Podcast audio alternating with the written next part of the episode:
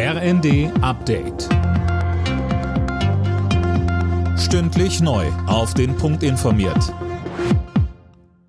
Ich bin Tom Husse. Guten Tag.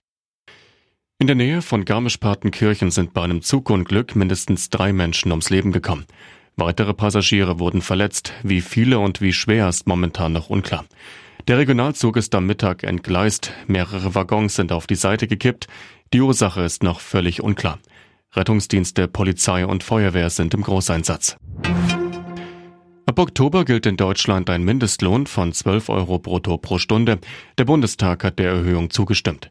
Arbeitsminister Heil sagte in der Debatte, das ist für viele Menschen, für sechs Millionen Menschen in Deutschland, vor allen Dingen übrigens für viele Frauen und für viele Beschäftigte in Ostdeutschland, möglicherweise der größte Lohnsprung in ihrem Leben von 22 Prozent. Wer bisher Vollzeit auf Basis des Mindestlohns brutto 1.700 Euro im Monat verdient, der kriegt zukünftig 2.100 Euro. Und das ist immer auch noch nicht die Welt. Aber es ist spürbar im Portemonnaie eine Verbesserung, die in dieser Zeit für Menschen wirksam wird.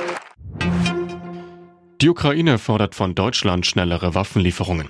Bis heute sei kein schweres Gerät angekommen, sagte Botschafter Melnik im ZDF. Mehr von Tim Britztrup. Schwere Waffen sowjetischer Bauart über das Ringtauschverfahren, bislang offenbar Fehlanzeige. Panzerhaubitzen und Flugabwehrpanzer aus Deutschland, frühestens Ende des Monats, vielleicht auch erst Ende des Sommers.